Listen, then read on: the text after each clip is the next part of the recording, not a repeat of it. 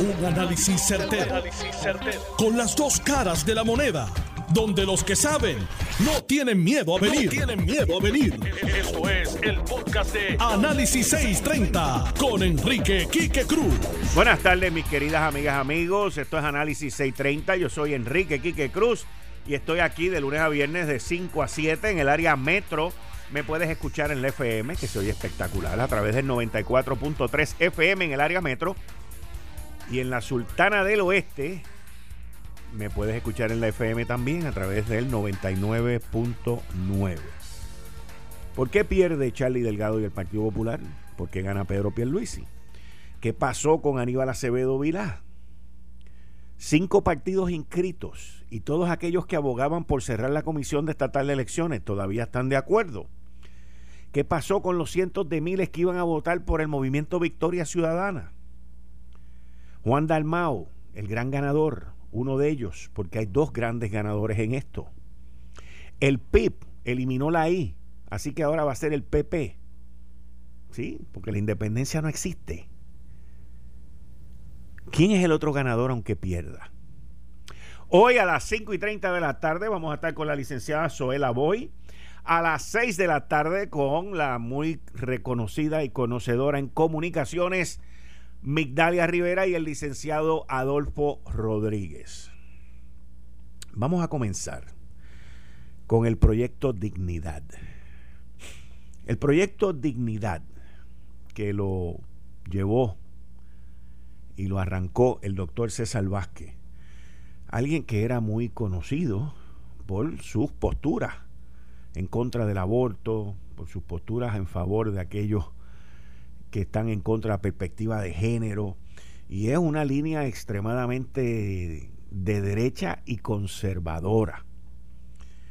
Ese proyecto Dignidad recibió el aval de la Comisión de Estatal de Elecciones en julio. El proyecto Dignidad aparecía en todas las encuestas con un 1% de aprobación o que iban a sacar el 1% de los votos. El 1% lo sacó Eliezer y fueron como 8 mil y pico de votos. El proyecto Dignidad no tenía las uniones con millones de dólares.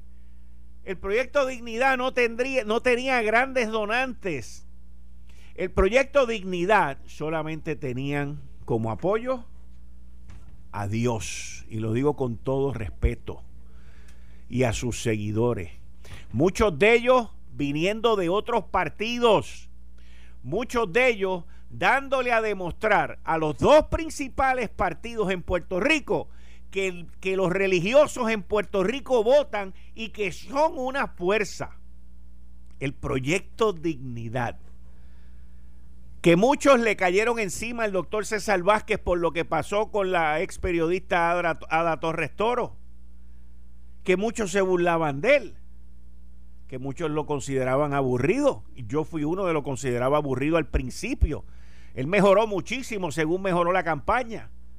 Y se fue, eh, fue como, como caminando por el desierto y añadiéndose discípulos ahí, discípulos ahí, gente que viene, muchos de ellos del Partido Nuevo Progresista, porque se sintieron traicionados por el renunciante Ricardo Rosselló, que firmó un convenio con las iglesias, firmó un convenio con los religiosos, firmó un convenio con todo lo que tiene que ver religión en Puerto Rico y luego los abandonó y los traicionó. Y ahí tienes 80 mil votos y un partido inscrito. Sin dinero, de peso a peso, haciendo promoción en Facebook y en otras redes sociales. Tienen a una senadora que va a estar aquí con nosotros mañana, o por lo menos eso fue la conversación que tuve a través de un tercero. Tienen un representante, tienen a una que fue candidata a comisionado residente, a Danora, que lució muy bien, es estadista y no consiguió espacio en el Partido Nuevo Progresista. Ahí tiene. Porque el proyecto Dignidad quedó inscrito. 80 mil votos que salieron principalmente del Partido No Progresista y principalmente del Partido Popular Democrático. Las iglesias no se sintieron atraídas por la, perspectiva de género del PNP, no se sintieron atractivas por el flip-flop de Charlie Delgado en el Partido Popular. Ahí los tienen. Esos 80 mil votos no tienen nada que buscar. Nada que buscar en Movimiento Victoria Ciudadana. No tienen nada que buscar en el Partido Independentista puertorriqueño. Y tienen muy poco que buscar en el Partido Popular Democrático. Ahí están, una fuerza que va a continuar creciendo, by the way. Va a continuar creciendo porque quedaron inscritos. El gran reto que tienen, mantenerse relevantes por cuatro años y que su liderazgo se mantenga relevante y activo por cuatro años. El Partido Popular Democrático. ¿Por qué perdió el Partido Popular Democrático? ¿Por qué todavía al día de hoy no conceden? Inclusive tienen el flip-flop hasta concediendo. 24 horas después de haberse cerrado los colegios, todavía siguen con el flip-flop. Pedro Pierluisi lanza un tweet que dice agradezco la llamada del alcalde Charlie Delgado, quien se comunicó conmigo en la tarde de hoy para ponerse a mi disposición y cooperar el uno con el otro por el bien de Puerto Rico. Ambos acordamos anteponer el bienestar de nuestra isla por encima de toda consideración. Reitero mi compromiso, dice Pedro Pierluisi también, a la mayor apertura en el gobierno, pues tomo con gran humildad y responsabilidad la confianza que han depositado en mí. Si Charlie lo tildó ayer de irresponsable por haberse declarado el ganador luego de dos certificaciones preliminares de la Comisión Estatal de Elecciones, ¿por qué lo llamó? Porque el que llama no fue que Pedro lo llamó a él, fue que él llamó a Pedro. Y minutos después, Charlie Delgado, esto tiene que ver mucho con su campaña, ¿vieron? Minutos después, Charlie Delgado lanza un mensaje, un tweet, que dice, hace apenas unos minutos dialogué con el señor Pedro Pierluisi, quien ha sido preliminarmente certificado. Ahí lo está aceptando. Mi llamada no debe ser interpretada como una aceptación de derrota. ¿Para qué lo llamó? El Partido Popular Democrático continúa activo contando votos que podrían alterar los resultados, incluyendo el de la gobernación. Mi llamada al señor Pierluisi fue dirigida, mi llamada al señor fue dirigida a mantener un clima de estabilidad en momentos en que aún se están contando votos. Miren, ¿por qué perdió el Partido Popular Democrático? Yo lo veo principalmente por tres razones. Pero la tercera la voy a dejar porque es parte del tercer tema. Pero las primeras dos razones por las cuales yo entiendo que el Partido Popular perdió, número uno, es porque nunca tuvieron la estructura electoral. Nunca la tuvieron. Edwin Mundo se pasaba denunciándolos y lo que hicieron fue insultar a Edwin Mundo en innumerables ocasiones. Al día de hoy todavía eso ha sido verdad. Nunca pudieron tener la estructura electoral. Edwin Mundo le comió los dulces con el voto adelantado. Y las personas creyentes, los cristianos, vieron el flip-flop, el dale para adelante y dale para atrás de Charlie Delgado con el tema de perspectiva de género, que luego esos votos terminaron empujando lo del proyecto Dignidad. Miren, ese primer debate, ese primer debate, donde surge la cuestión de perspectiva de género de Charlie Delgado, que Charlie Delgado dice que él no cree en la perspectiva de género porque él como cristiano no puede creer en ella y después sus asesores, los que le corren la campaña, fueron los que provocaron esta derrota. No fue más nadie, fueron los que provocaron esta derrota. Porque en el break comercial le dijeron, tú estás loco, tú no debiste haber hecho eso. Y él viene y dice que tiene que aclarar. Y cuando aclara, se acabó. Game over. Se fueron para el proyecto Dignidad.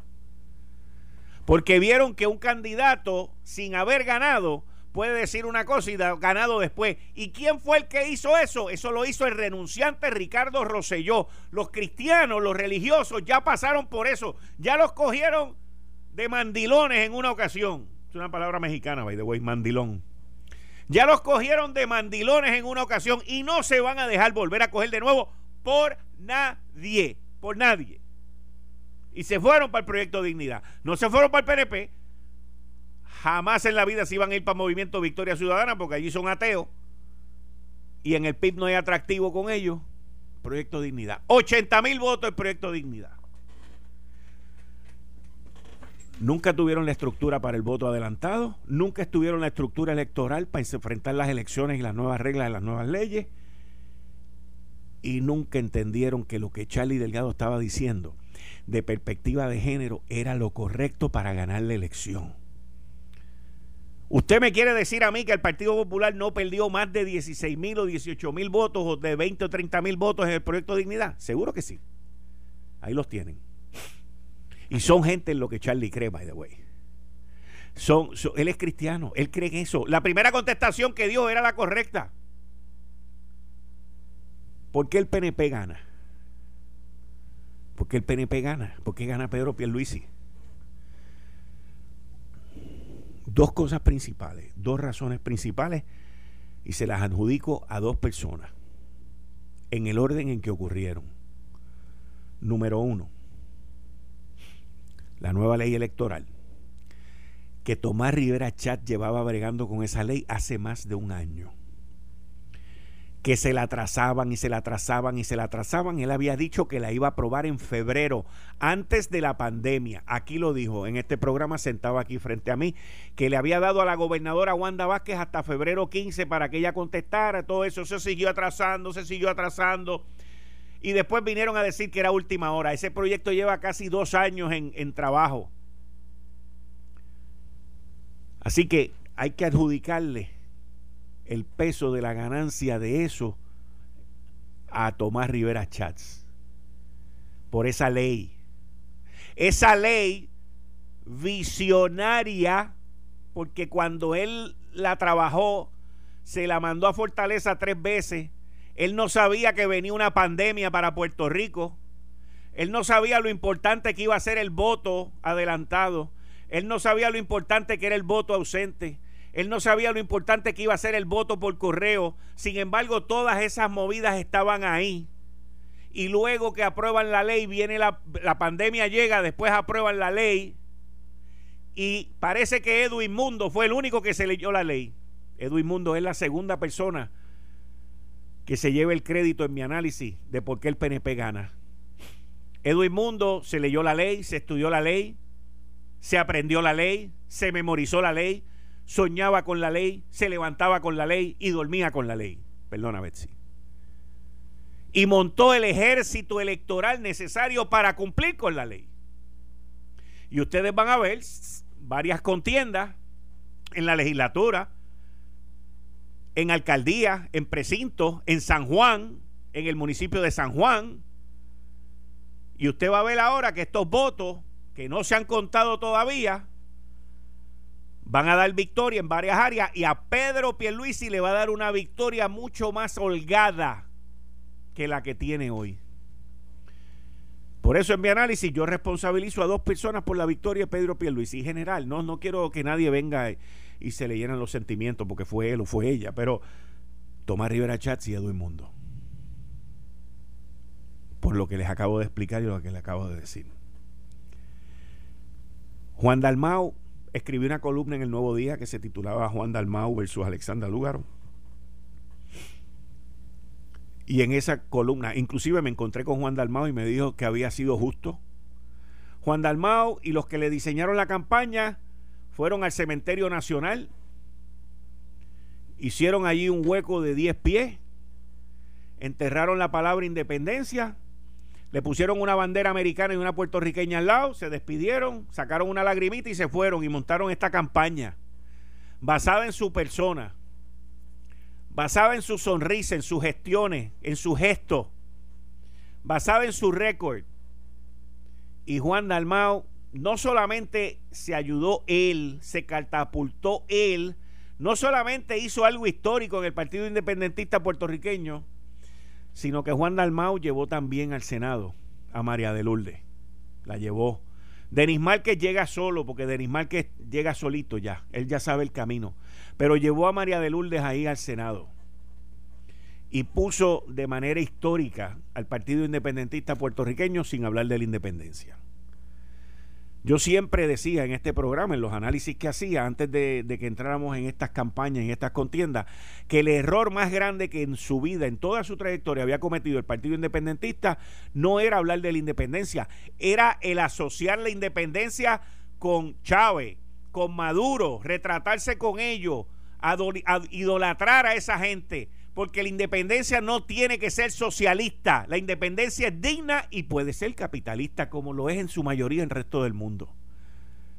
Pero el Partido Independentista llevaba decenas de años con un liderato que le gustaba esa vaina porque cuando ellos van esas cosas lo reconocen como si fueran presidentes y todas esas cosas y toda la chulería esa que le gusta a todo el mundo. Y Juan, a pesar de que tiene fotos con Chávez, a pesar de que tiene fotos con toda esa gente de la Unión Socialista y todo ese tipo de cosas, se desligó, se reformó, se rehabilitó, se presentó y ganó. Ganó porque hizo historia. La pregunta es, ¿ese liderato que está en el PIB le va a dar ese reconocimiento? Porque esto no es cuestión de decir que Juan hizo historia. No, no, no, no es que Juan haya hecho historia, es que Juan lo hizo mejor que tú, que tú, que tú y que tú.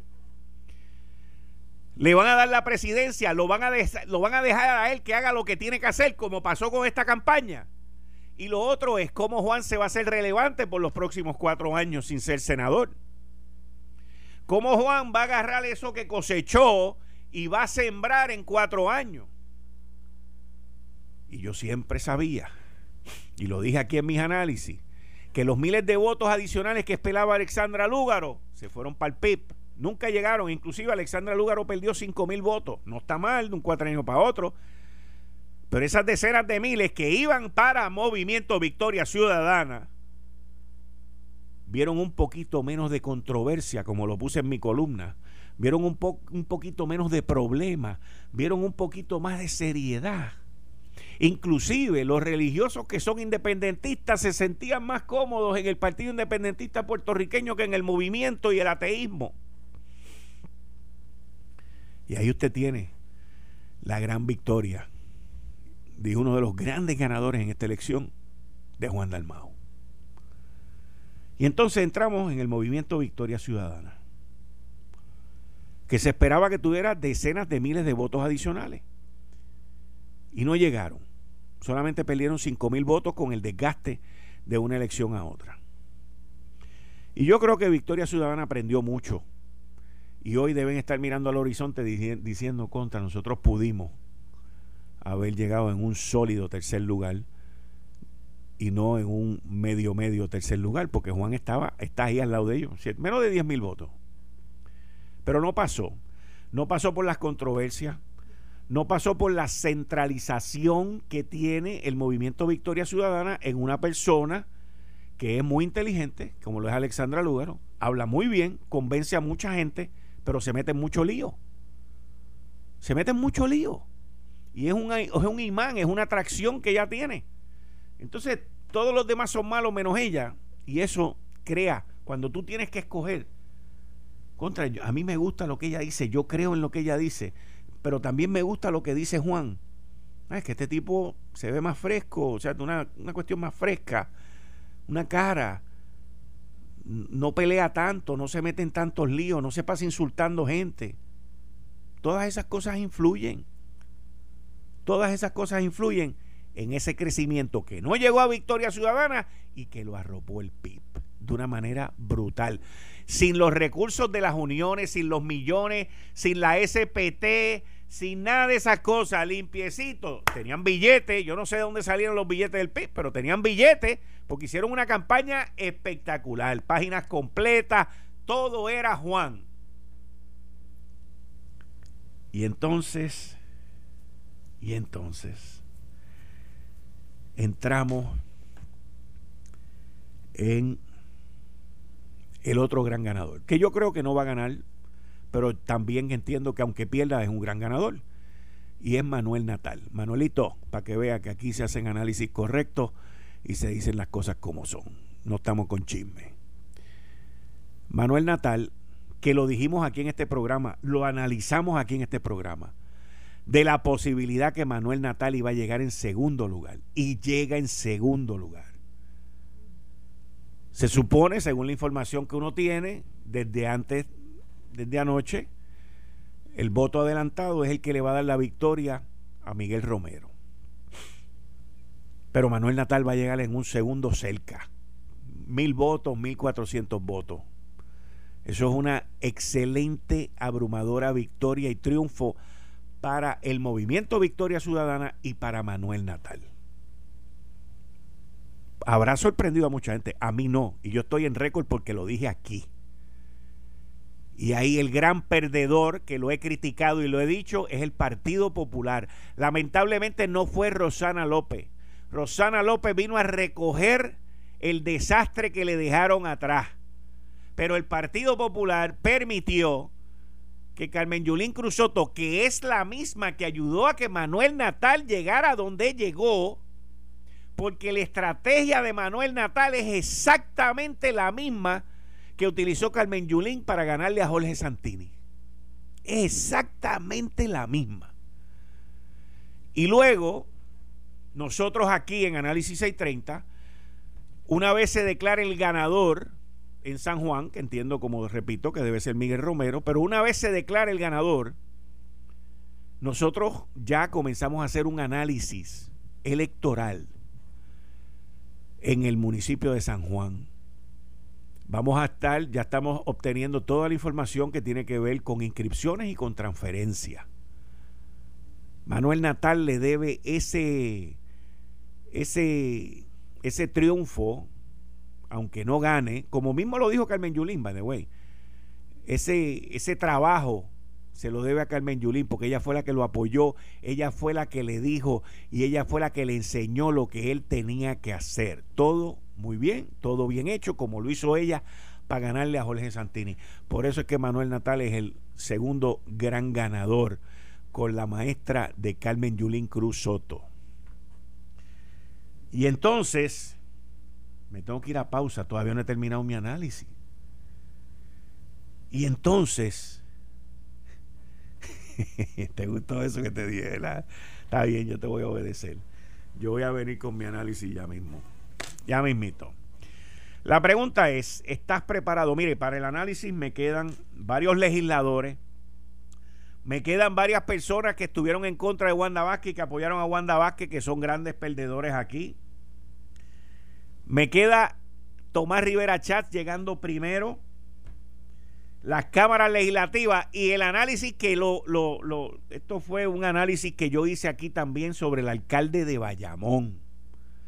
Y estoy en récord también.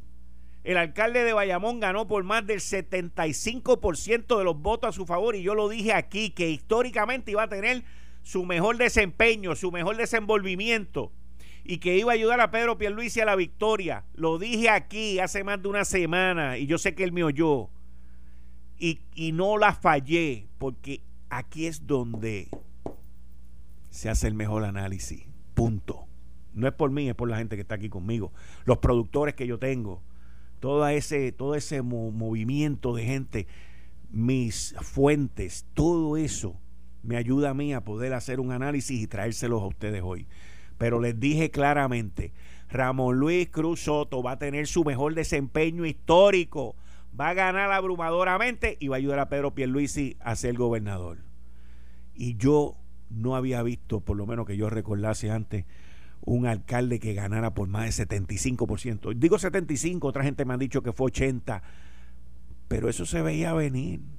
Hay unas cosas que uno mira que se ven claras, se ven claras. Igual que se veía claro lo que estaba haciendo Manuel Natal.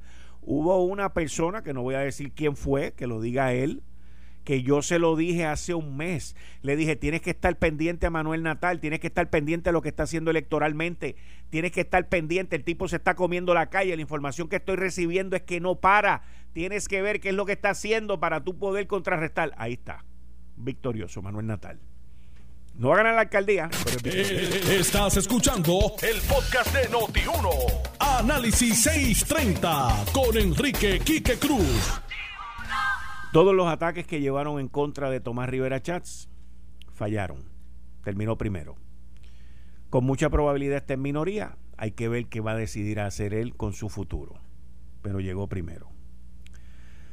Definitivamente que uno de los mensajes más contundentes que ha habido aquí ha sido contra las cámaras legislativas. Definitivamente, eso es indudable.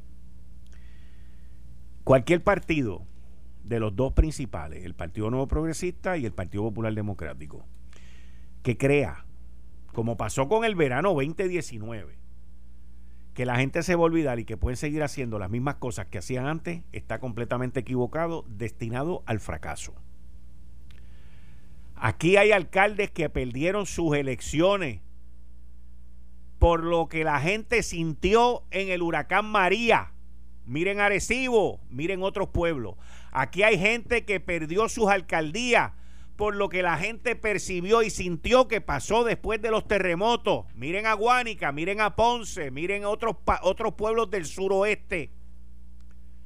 El pueblo está cansado de la ineptitud y el pueblo votó por cambios. Por cambios. Los cristianos y los religiosos se sintieron traicionados por el renunciante Roselló y han abandonado el partido donde ellos creían que había conservadurismo, que había cristiandad y que había seriedad y que no había libertinaje. Y perdieron toda esa confianza en el Partido Nuevo Progresista. El Partido Nuevo Progresista gana la gobernación, gana la comisaría residente, y de eso voy a hablar ya mismo, de Jennifer González y Aníbal Acevedo Vilá. Pero el Partido Nuevo Progresista se está socavando el mismo. Y estas elecciones lo muestran. El Partido Nuevo Progresista ha perdido mucho ¿Por qué ha perdido mucho? Ha perdido mucho por estar pululeando por ahí con la perspectiva de género, por estar pululeando por ahí con el libertinaje, por estar pululeando por ahí con los demócratas en Estados Unidos, por estar haciendo lo que sus correligionarios no están de acuerdo. Y eso lo digo porque no hay nada más claro y más serio que el voto que se llevó en favor de la estadidad, que sacó unos votos sólidos, con una mayoría sólida de 52%, y yo sigo creyendo que el apoyo en la estadidad está sobre el 60%. Lo que pasa es que hubo un voto también castigo en contra de la estadidad, porque un voto en contra del PNP. Y ahí es donde está el problema. El PNP tiene que entender que en el libertinaje y en las loqueras esas no hay voto. No los hay. No los hay. Usted puede respetar las leyes, las decisiones federales como las respetamos, respetar al ser humano, sea hombre, mujer o el género que sea, pero no me trates de imponer cosas a mí igual que yo no te trato de imponer cosas a ti. Y el PNP se tiene que mirar a sí mismo y ver para qué camino va. Porque definitivamente que el camino de los demócratas en Estados Unidos no es el camino que la gente quiere aquí para el PNP. Hay muchos estadistas molestos. Hay mucha gente que cree en la estadidad que está molesto. Y el PNP tiene que mirarse, tiene que hacer una introspección porque si no, el PNP ya en una elección más está igualito, igualito que el Partido Popular Democrático. Los movimientos de juventud dentro del PNP, ¿por qué se han caído? Por las mismas estupideces que se han caído con la juventud. No hay un mensaje para la juventud, no hay un mensaje de lo que la estadidad significa para la juventud. No existe. Y tienen que ir a través de ese proceso para que lo puedan entender con una mente abierta. Porque si no, seguirán siendo una, ¿cómo se llama? Una,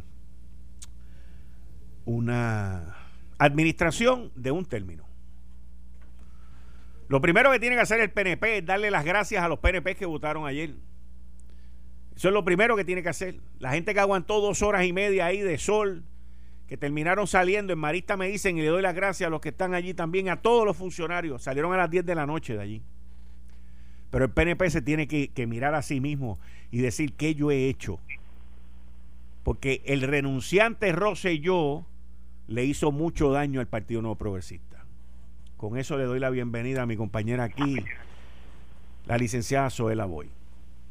Buenas tardes, Quique. Buenas tardes a todos los compañeros allá en Noti1 y a, obviamente a, ese montón de gente que te escucha, Quique. Zoe, ¿cómo estás? Te confieso que estoy cansada. La anoche anoche fue larga, digo, pero no solamente para mí, para Puerto Rico. Todavía estamos eh, pendientes de los últimos números, pero me parece que los números que la Comisión Estatal de Elecciones ha publicado son bastante cerca de, de lo que va a pasar. No creo que vaya a haber muchísimos cambios con relación a posiciones. Eh, sí, yo creo, eh, por ejemplo, eh, Pedro Pierluisi lo que ganó, me parece que estos votos que se están contando ahora, que son los votos particularmente los que llegaron por correo y, y los adelantados, este, le van a dar una, un margen mayor a Pedro con, ¿verdad?, frente a Charlie Delgado y otras eh, candidaturas van a haber algo de cambio, pero me parece que ya lo que se publicó en la Comisión Estatal de Elecciones más o menos es lo eh, son los resultados finales, ya debemos saber, ¿verdad?, quiénes son quiénes y en qué posiciones llegaron. ¿Cómo tú ves esto para el Partido Nuevo Progresista? Mira, aquí que desde el punto de vista, te voy a dar un punto de vista que es el que quiero, que, el que quiero, eh, el que quiero compartir contigo. Eh, la estadidad, la estadidad sacó 592 mil 592 votos. Estos son resultados ahorita eh, eh, que, que tienen 95.28 de los colegios escrutados. O sea que falta un 4% de los votos. Lo cual significa que la estadidad va a sobrepasar los 600 mil votos. ¿Ok? Sí. El no, el no sacó 542.895 para un 47.8. Ok, el análisis que quiero y, la parte de que quiero de parte tuya es ¿qué le pasó al PNP que no pudo sacar esos 592 mil votos? Mira, yo creo que son, yo no creo que sea un factor. Que, yo creo estás, hablando, estás hablando de más de 200 mil votos que recibió la estadidad versus lo que recibió su candidato. Sí, pero por eso yo, pero yo creo que la razón para esa diferencia eh, se debe a no un factor, sino una combinación de factores. Y yo tengo que decirte que la primera que pudiera, o el primer factor que pudiera mencionar es que Puerto Rico ha pasado. Yo leía recientemente un artículo de, de cómo cómo ha afectado el año 2020 a la nación, a los 50 estados, y mientras lo leía yo pensaba, no, no, pero ya nosotros, acá en Puerto Rico, o sea, nosotros hemos pasado huracanes, hemos pasado temblores, ahora la pandemia, y me parece que aun cuando no ha llegado todo el dinero que debió haber llegado.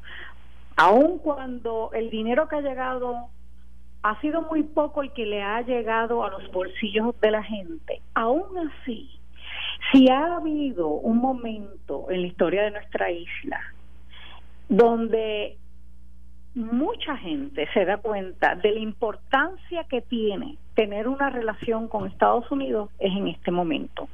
Un montón de gente ha sobrevivido las consecuencias del COVID-19 gracias al cheque que llegó del gobierno federal, por decir un ejemplo. Así que yo creo que una de las razones por las que vemos más votos por el sí que dentro del Partido Nuevo Progresista es porque hubo mucha gente que no es PNP, pero sin embargo atesora esa relación.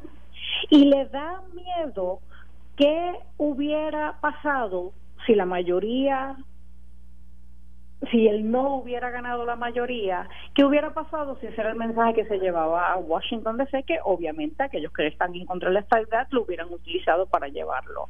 Así que yo creo que eso es un, un buen grupo de personas que, aún sin ser PNP, le dieron el sí a la estabilidad y nunca lo hubieran dado el, eh, ¿verdad? Nunca le hubieran dado el voto al, al Partido No Progresista. Por otro lado, yo creo que otro factor es, y me parece que esta fue una de las elecciones principales de los resultados de estas elecciones, es que es en serio cuando se habla de que hay un desgaste en los partidos mayoritarios. Es en serio que hay un montón de gente allá afuera cansada de ver resultados demasiado parecidos cuando tú comparas cosas que hace el PNP y cosas que hace el Partido Popular Democrático. De hecho, tú y yo, en uno de los programas que hemos hablado, hablábamos de eh, estos anuncios de el Partido Popular que sacó diciendo toda la, la corrupción que arropó a conforme a lo que ellos dicen, arropó el Partido Nuevo Progresista eh, durante este cuatrienio y entonces de inmediato saca el PNP y creo yo sin otra alternativa que hacer eso para defenderse, saca otro anuncio diciendo, ah, no, pero allá en el cuatrienio de ustedes, en el cuatrienio pasado, mira todo lo que ustedes hicieron. Y yo creo que tú y yo lo hablamos eh, eh, ese día, yo creo que eso le da tanto y tanto fundamento, razón a aquellos que dicen ya no más el bipartidismo, hay que abrirle la puerta, hay que asegurarnos que líderes que no pertenezcan a ninguno de esos dos partidos también estén en la mesa donde se toman las decisiones. Así que yo creo que gente que quizás por mucho tiempo votó bajo la palma, en esta ocasión, y, y, oye, y no, déjame, yo digo, te dije, pienso, yo pienso no. Tú sabes la cantidad de personas que a mí se me acercaron a decirme, yo todo el la, mi, vida he votado bajo la palma, íntegro, una cruz en las tres papeletas, pero estas, estas elecciones yo no lo voy a hacer. Así que en efecto yo creo que el Partido No Progresista, igual que el Partido Popular Democrático, estamos perdiendo eh, muchas personas y yo tengo que decirte, y si se molestan los líderes de mi partido, pues lo siento mucho, pero yo creo que con razón. O sea, yo creo que hay un montón de cosas que nosotros hemos hecho mal y para mí una de las principales es que el pueblo le dio la oportunidad al Partido Nuevo Progresista de darse cuenta que ya no iba a aguantar más. Y esa oportunidad yo creo que se debió haber utilizado para traerle resultado a la gente, para en efecto escuchar y los meses que quedaban de ese cuatrienio lamentablemente no se hizo. Las cosas se siguieron haciendo como siempre se han hecho y me parecería que nadie aprendió la lección. Y yo creo que la consecuencia es que cuando el elector, que la forma de expresarse, a, más allá, ¿verdad?, de, de, un verano del 2019, es yendo a la urna, pues fue a la urna y no le dio el voto al, a nuestro partido. Así que yo, a mí no me sorprende, de verdad que no me sorprende en nada que sean muchos más los votos bajo el sí eh, en el referéndum que bajo el Partido No Progresista. Y, y eso me lleva a mí entonces a concluir que si el partido al que yo pertenezco y el Partido Popular Democrático con urgencia no se sientan a en efecto ver qué es lo que está pasando, a en efecto ver qué es lo que estamos haciendo mal, vamos a desaparecer porque ya no somos ni tan siquiera partidos mayoritarios. Porque tú sabes, antes se hablaba del bipartidismo, ¿qué es bipartidismo? Ahora tenemos cinco partidos inscritos que van a quedar tres, el PIB, el, Movimiento Ciudadana y el Proyecto de Dignidad van a quedar inscritos. Así que ahora estamos hablando de que en la legislatura de Puerto Rico vamos a tener representantes de cinco partidos.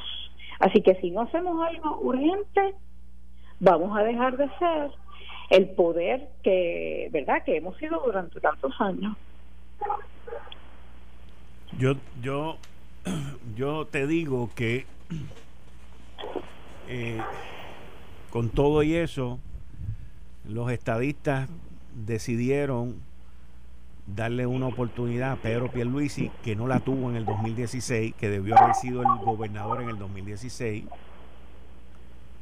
y, y que no le achacaron a él nada de lo que ocurrió en este cuatrienio. Y por eso es que gana.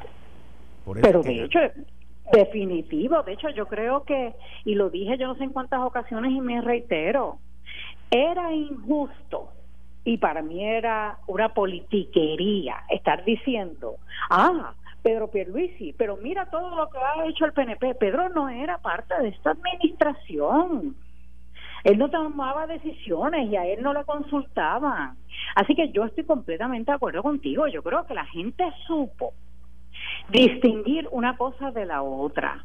Y es más, yo creo, y otra vez lo digo a base de lo que la gente me escribe, lo que yo escucho, lo que veo, yo creo que en estas elecciones mucha gente en lugar de estar mirando partidos estrictamente, miraron candidatos. ¿Quién es, en el caso de Pedro Pierluisi, quién es Pedro Pierluisi? No quién es, a qué partido Pedro eh, pertenece, es quién es Pedro Pierluisi. Mira, en los últimos días que yo creo que una de las cosas que de una forma, ¿verdad?, eh, impactó positivo positivamente la candidatura de Pedro Pierluisi fue la reunión que se dio de la Junta de Supervisión Fiscal.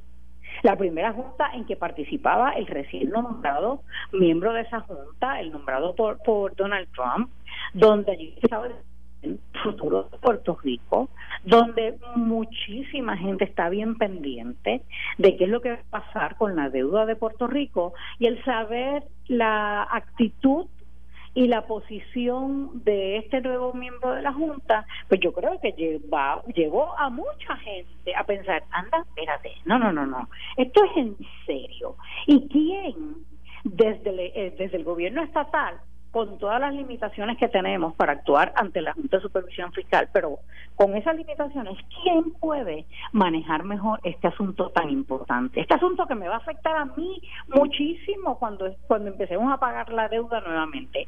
Así que yo creo que la gente vio en Pedro una combinación de, me parece, atributos yo creo que la experiencia que él tiene y otra cosa, yo creo que la gente eh, anoche, el pueblo le dijo a los líderes, ¿sabes qué? No, no, no, no, ya no más, te voy a exigir. Y al hacer eso, eh, lo que tenemos hoy es una combinación de diferentes eh, ideas para Puerto Rico, de diferentes visiones de cómo debe ser el gobierno y qué debe hacer el gobierno. Y ante eso, yo creo que la, el atributo de Pedro como una persona conciliadora, para también fue un elemento bien importante al momento de decir, ¿sabes qué? No necesariamente le doy el voto a todos los PNP, pero se lo voy a dar a Pedro Pierluisi. Y yo te digo sinceramente, y yo sé que cuando digo esto la gente por ahí, ay, ella está buscando alguna posición y todos estos comentarios que hace la gente, pero te lo digo de corazón. Yo creo que de los candidatos que se presentaron como alternativas para ser gobernador o gobernador de Puerto Rico en estas circunstancias que estamos viviendo, entre otras la Junta de Supervisión, Fiscal y todo lo demás. Yo creo que Pedro Pierluisi es la mejor alternativa. De verdad, lo digo no por PNP, lo digo porque estoy convencida, habiendo hecho una evaluación y, y me parece bien, o sea, una evaluación bien detallada, pero también me parece bien objetiva de los candidatos y la candidata, y yo de verdad estoy convencida que Pedro era la, la mejor alternativa. Bueno, esto apenas comienza, todavía se están contando votos.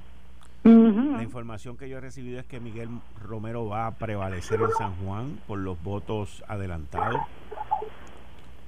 Y, y eso es otro fenómeno que ha ocurrido en Puerto Rico, lo que ha ocurrido ahora con Manuel Natal. Definitivo, definitivo. De, yo, de hecho, anoche yo decía en mis intervenciones cuando estábamos analizando lo que estaba pasando, repetí no sé cuántas ocasiones, oigan, aguanten, porque todavía no se ha terminado de contar. Y la realidad es que el voto adelantado favorece al Partido Nuevo Progresista, porque entre otras cosas, yo creo que el mundo, quien todo el mundo conoce como experto en el asunto electoral, hizo un trabajo fenomenal y sacó no sé cuántos miles de personas a la calle a buscar ese voto Y, y me parece que sabíamos todos, bueno, tanto que hasta el Partido Popular Democrático lo aceptó en un momento dado, sabemos todos que ese voto adelantado, que todavía no está completamente contado, a quien favorece a los miembros del Partido No Progresista. Así que eso de que Miguel va a, ganar, a mí me parece muy probable. Yo creo que hay que esperar a que, a que se cuenten todos,